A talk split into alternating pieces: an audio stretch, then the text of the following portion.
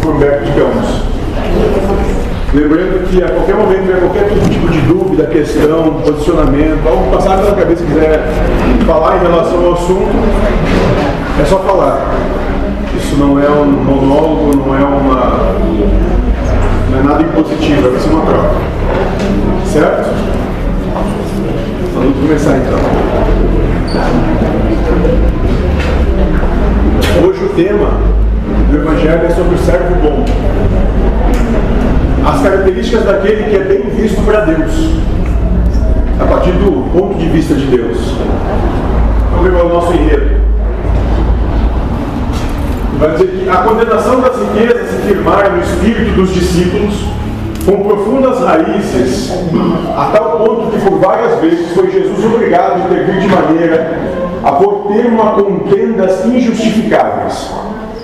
Ou seja, naquele grupo específico do apostolado, os apóstolos chegaram numa, numa percepção, no entendimento de que a riqueza é algo tão deplorável e condenável que brigavam em função disso. E nesse ponto Cristo intervia. Porque não, não valia a pena essa briga, essa discussão.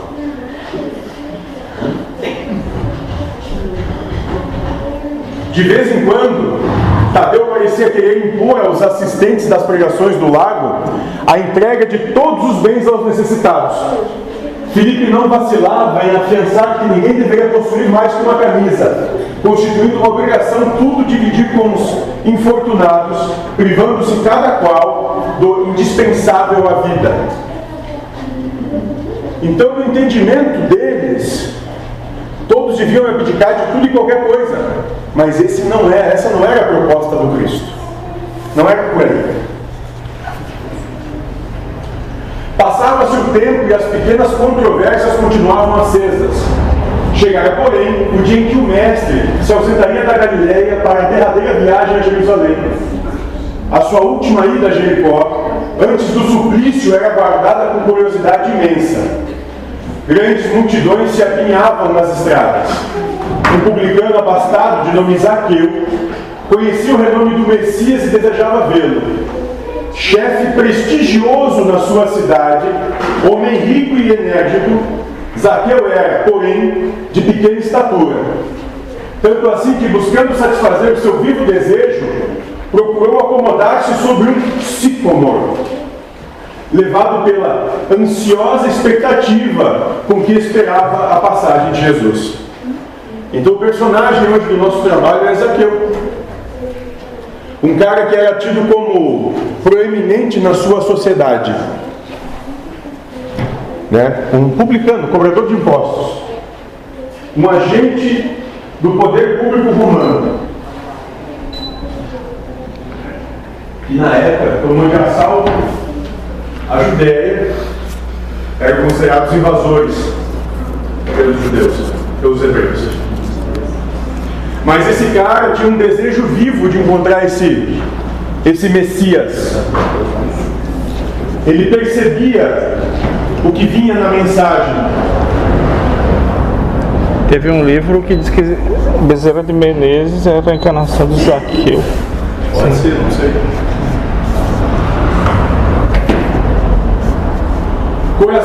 Inundado de curiosidade e de sensações alegres. O chefe publicano, ao aproximar-se, o Messias, admirou-lhe o porte nobre e simples, sentindo-se magnetizado pela sua indefinível simpatia. Altamente surpreendido, verificou que o mestre estacionara ao seu lado e lhe dizia com acento íntimo: Zaqueu, desce dessa árvore, porque hoje necessito da tua hospitalidade e de tua companhia.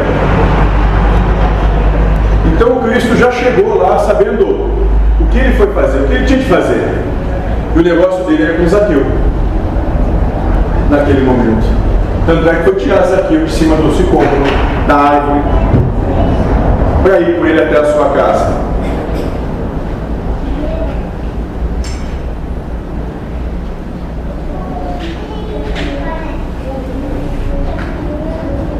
Sem que pudesse traduzir o que se passava em seu coração, o publicano Jericó desceu a sua improvisada galeria, possuído de imenso júbilo.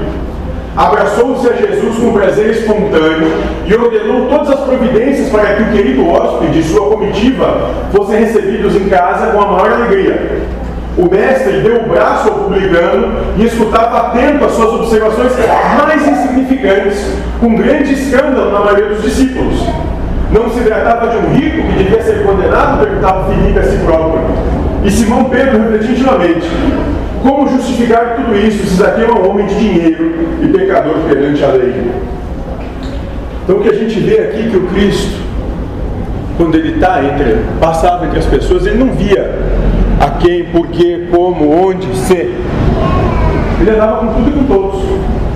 Não importava se fosse um mendigo ou um rico, uma prostituta ou alguém do clero. Tanto faz. Todos são filhos de Deus, iguais.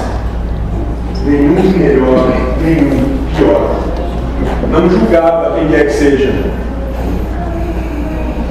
Mas entre os seus discípulos, o julgamento se dava, porque ainda eles não compreendiam a dinâmica da proposta.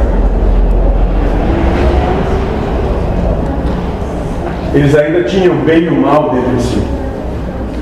E como somos nós? Andando na rua, hoje, quantas pessoas nós avistamos que nós julgamos sem sequer saber o que passa de verdade no coração de cada uma delas? Hoje. Só hoje. Quantas pessoas nós vimos hoje e que nós apontamos sem sequer conhecer ou saber qual é a sua amargura, a sua usura de caminho, quais são, quais são os seus problemas de vida, para chegar até onde estavam naquele momento.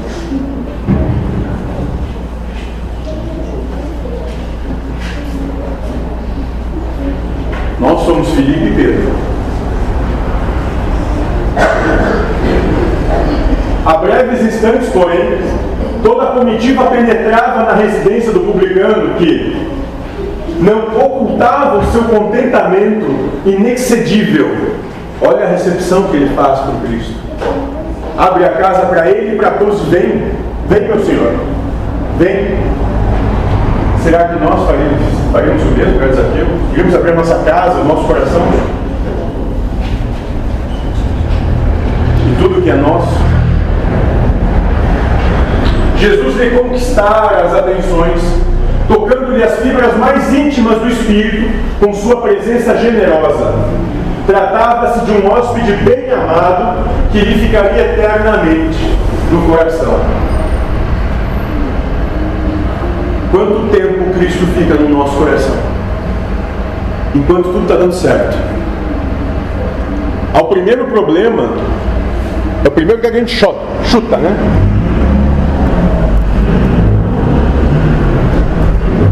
A primeira contrariedade é o primeiro que a gente ó, sai daqui. Porque tu não está me contentando, tu não está me satisfazendo não está me dando aquilo que os meus anseios pedem.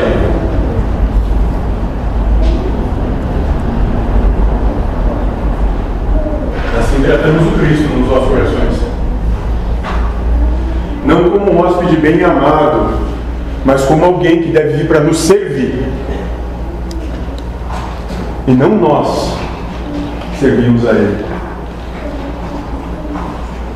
Aproximava o crepúsculo quando Zaqueu mandou oferecer uma leve refeição a todo o povo em sinal de alegria. Alimentou toda a cidade naquele dia, por júbilo do mestre que está em sua casa. Sentando-se com Jesus e os seus discípulos sobre um vasto alpendre a palestra versava sobre a nova doutrina e, sabendo que o mestre não perdia ensejo de condenar as empresas criminosas do mundo, o publicano esclarecia com toda a sinceridade de sua alma, entendendo que a proposta do Cristo condenava a maneira como as pessoas se aproveitam da riqueza. Ele era alguém que tratava com verdade, e parece com fidelidade, postura e conduta as coisas. E fala isso por Cristo. Senhor, é verdade que tenho sido observado como um homem de vida reprovável, mas desde muitos anos venho procurando empregar o dinheiro de modo que represente benefícios para todos os que me rodeiam na vida. Compreendendo que aqui em Jericó havia muitos pais de família sem trabalho, organizei múltiplos serviços de criação de animais e de cultivo permanente da terra. Até de Jerusalém, muitas famílias já vieram buscar os meus trabalhos, indispensável recurso à vida. Então, esse cara, que era apontado por todos como um publicano, cobrador de impostos, amante de Roma, foi um cara que pegou a posição que tinha e as condições que tinha para fazer com que o todo melhorasse. Porque ele compreendeu que sozinho não vai chegar a nenhum. Porque aquele que é individualista, egoísta, mesmo chegue no céu, vai estar sozinho. E via de regra, nós não suportamos nem a nossa própria companhia. Então ele compreendeu que só existe vitória quando o todo vence. Não só quando um vence. E diz o Cristo: abençoado seja teu esforço, cheio de bondade. Zaqueu ganhou novas forças e murmurou: Os servos de minha casa nunca me encontraram sem sincera disposição de servi-los. Então, se tu pensa ser senhor de alguma coisa, o senhor é aquele que primeiro serve, é aquele que primeiro faz, é aquele que primeiro dá o exemplo. Esse é o Senhor. Não aquele que se sente em berço esplêndido e diz: Façam vocês. E ele vai dizer, Cristo: Regozijo-me contigo, porque todos nós somos servos de nosso Pai. Estão aqui servir. Não para ser.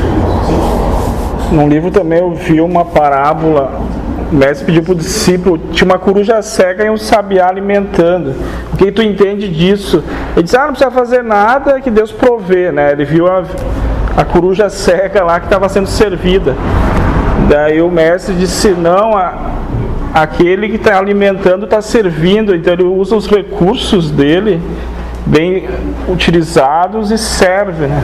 Então é uma visão diferente da mesma situação. Exatamente.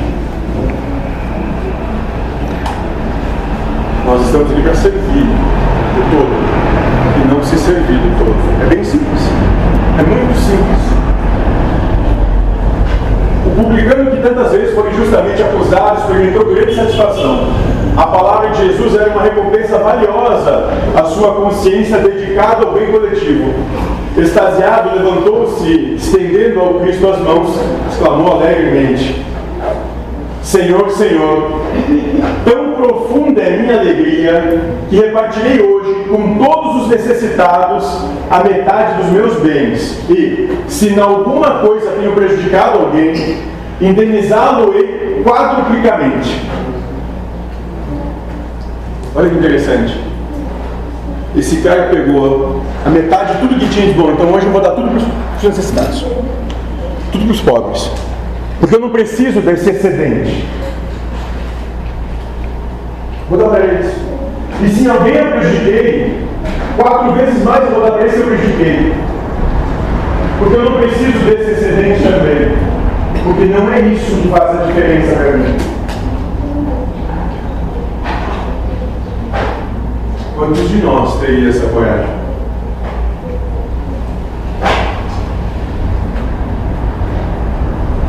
E a resposta de Jesus dizendo: Jesus o abraçou, conformou um sorriso e respondeu: Bem-aventurado és tu que agora contemplas em tua casa a verdadeira salvação.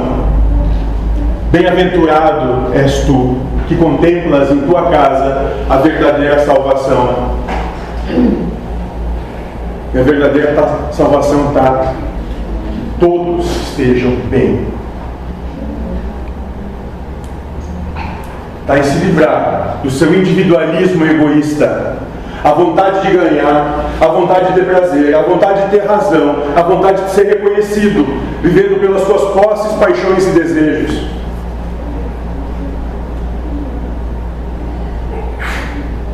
Não é disso que o mundo necessita.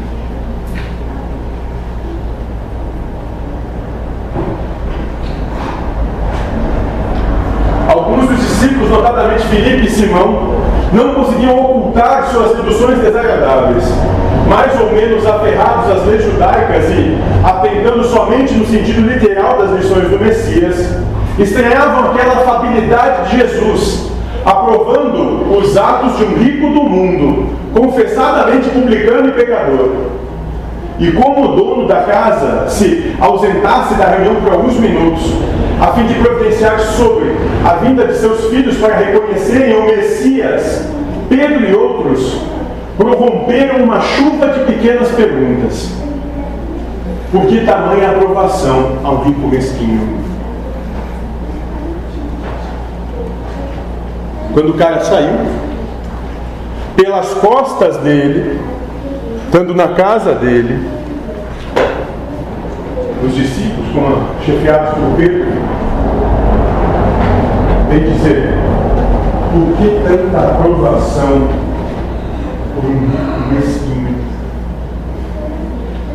Porque parece que eles tinham mais autoridade que o Cristo. Como nós achamos que temos mais autoridade que Deus sobre as coisas da vida, para querer impor a nossa vontade, não a vontade de Deus.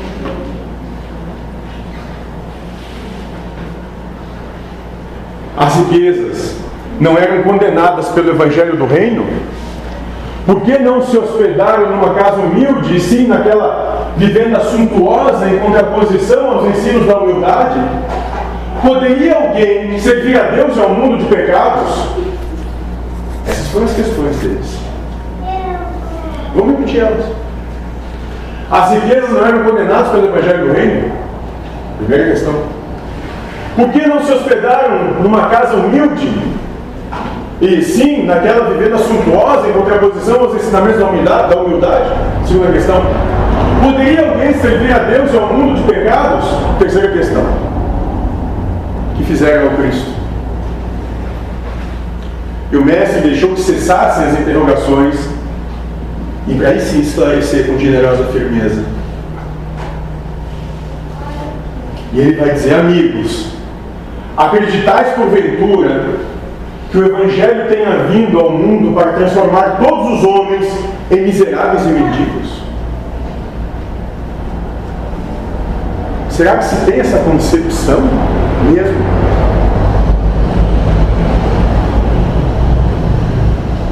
Qual a esmola maior?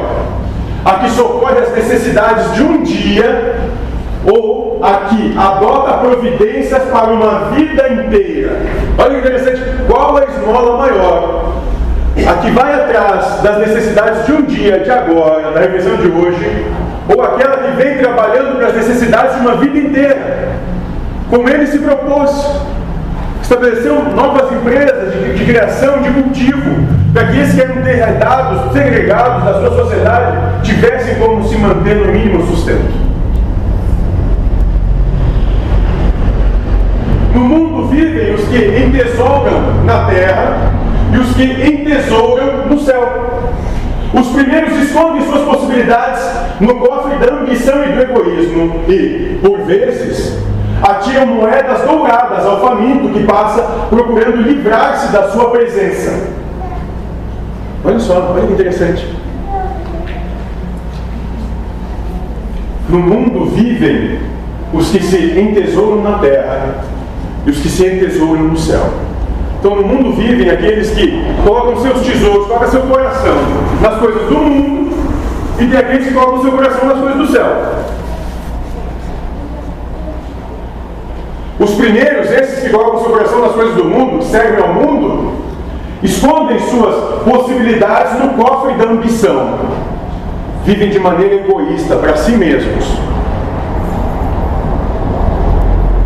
E do egoísmo.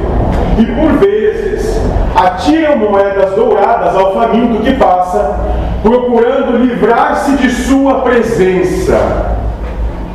não é para ajudar, é só para não estar desconfortável com a miséria do outro. Então, o que eu não vejo, o que os olhos não veem, o coração não sente. Esses são os que colocam seus tesouros na terra.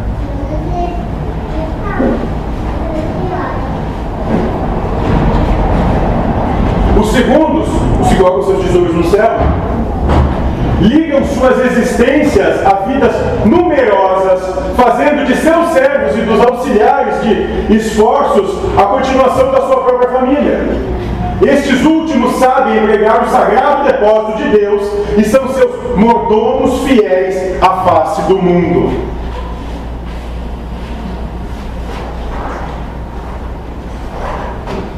Os segundos ligam suas existências prendem a sua vida a vidas numerosas, a muitas outras vidas. Não trabalham por si, trabalham pelos outros.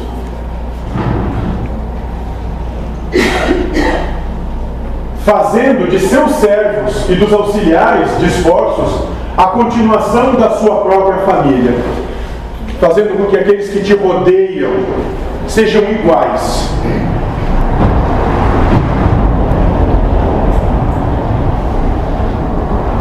Estes últimos sabem empregar o sagrado depósito de Deus, ou seja, tomam todas as possibilidades que Deus dá para eles e são seus mordomos fiéis, aqueles que servem fielmente a face do mundo, diante do mundo. Quem somos nós? aqueles que vêm para se servir do outro ou aqueles que vêm para servir o outro. O que nós estamos fazendo?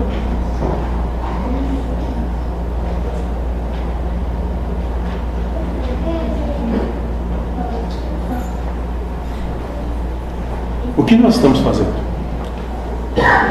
O que eu vim fazer? Servir ou ser servido? Onde está o meu coração? Nas coisas de Deus ou nas coisas do mundo?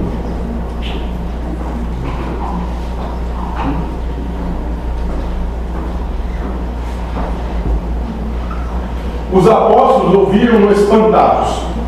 Filipe, desejoso de se justificar depois da argumentação incisiva do Cristo, exclamou: Senhor, eu não compreendia bem porque trazia o meu pensamento fixo nos pobres, que a vossa bondade nos ensinou a amar.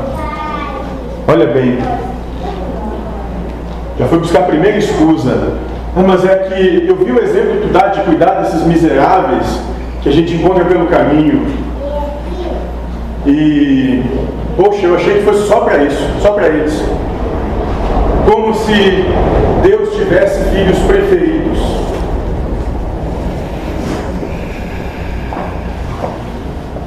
Entretanto, Filipe elucidou o mestre, é necessário não nos perdermos em viciações do sentimento.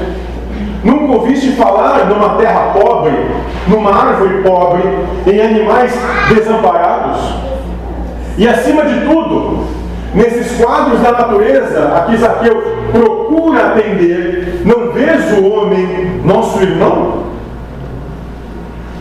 Olha bem, ele diz o seguinte, cara, antes de apontar o dedo para ele, para dizer ele isso, esse aquilo, antes de rotular, julgar, preconceituar, vai buscar a obra dele. Entra na pele dele, vê o que ele está fazendo antes de achar que sabe alguma coisa. Antes de achar que tem presunção de saber algo do outro. Mas mais que isso, quem sabe? Cuida só da tua vida, já é grande coisa que pode fazer. Ele continua dizendo: qual será o mais infeliz? O mendigo sem responsabilidade, a não ser a da sua própria manutenção, ou um pai carregado de filhinhos a lhe pedirem pão? Quem que tem mais peso sobre os ombros? Aquele que vive sozinho, pelo seu dia e nada mais? ou aquele que tem sobre os seus ombros toda uma turba de desesperados?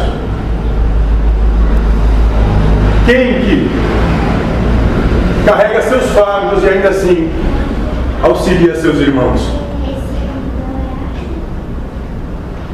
Como André o observasse, com grande brilho nos olhos, maravilhado com suas explicações, o mestre acentuou: Sim, amigos, ditosos os que repartiram os seus bens com os pobres, mas bem-aventurados também os que consagraram suas possibilidades aos movimentos da vida. Cientes de que o mundo é um grande necessitado e que sabem assim servir a Deus com as riquezas que lhes foram confiadas. E talvez aqui ele esteja dizendo num sussurro de brando, rápido, que a virtude está em negar o seu individualismo, em negar o seu egoísmo, em negar a sua vontade de vencer, de se colocar acima do outro, de negar a sua natureza mesquinha para sobrepujar o outro.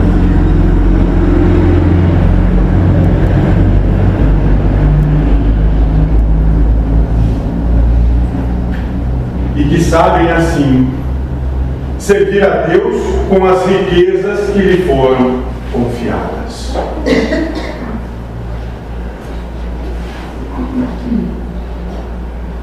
Aquele que muito tem, ainda mais lhe será dado. E aquele que tem demais, muito lhe será cobrado.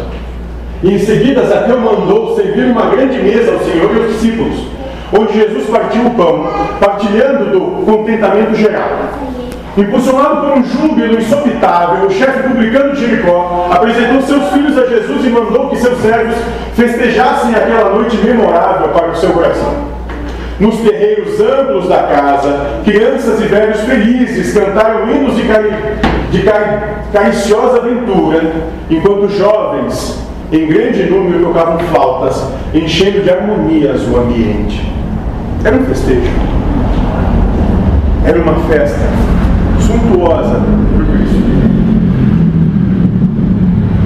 De um coração fiel que tinha disposição de abandonar as coisas do mundo pelo amor a Deus. E foi então que Jesus, reunidos todos, contou a formosa parábola dos talentos conforme a narrativa dos apóstolos, e foi também que, pousando enternecido o generoso olhar sobre a figura de Zaqueu, seus lábios divinos pronunciaram as imorredoras palavras: Bem-aventurado sejas tu, servo bom e fiel. E se o Cristo entrasse hoje na nossa casa? Quantos de nós ouviríamos essas palavras? Bem-aventurado tu, servo bom e fiel.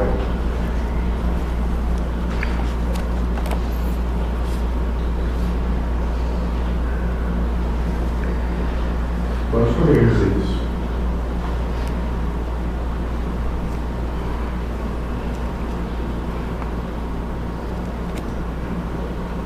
Alguma questão? O Raul Randon e o Paulo Berini foram uns exemplos de, de humildade, assim. É. Parece assim, eles pareciam ser humildes, né? Não sei. Não sei. Não sei o que eu não via. Sim. Talvez o feridor, sabe? Certo.